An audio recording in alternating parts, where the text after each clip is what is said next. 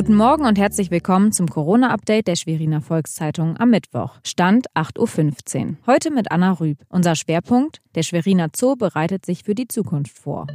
Das sind die regionalen Nachrichten im Überblick. Fünf Mitarbeiter der Asylbewerber-Erstaufnahme in Schwerin-Sternbuchholz haben sich mit Covid-19 angesteckt. Zwei seien am Wochenende positiv getestet worden. Drei weitere am Dienstag, teilte das Innenministerium mit. Nach Angaben der Stadtverwaltung Schwerin sind zudem 20 Geflüchtete betroffen. Bis Dienstag vergangener Woche waren es bereits 19 gewesen. Die Infizierten wurden in ein Ausweichquartier nach Parchim gebracht. Eine Quelle für die Ansteckung wurde bisher nicht gefunden.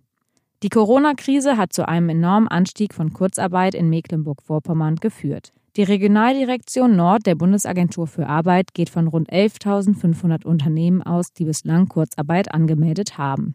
MV benötigt in den nächsten vier Wochen etwa 15 Millionen Schutzmasken für Arztpraxen, Krankenhäuser und Pflegeheime. Die Landesregierung habe sich dazu entschieden, dass das Land selbst Masken ankaufen will, sagt Ministerpräsidentin Manuela Schwesig. 60 Millionen Euro ständen im Schutzfonds des Landes auch dafür zur Verfügung.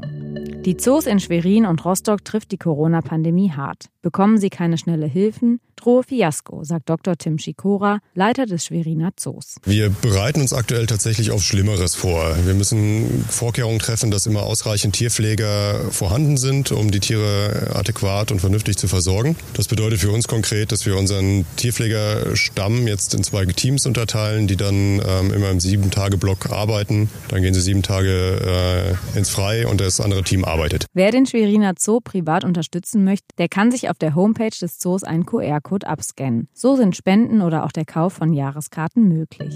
Weitere Nachrichten und Hintergründe zum Virus gibt es jederzeit auf svz.de-corona.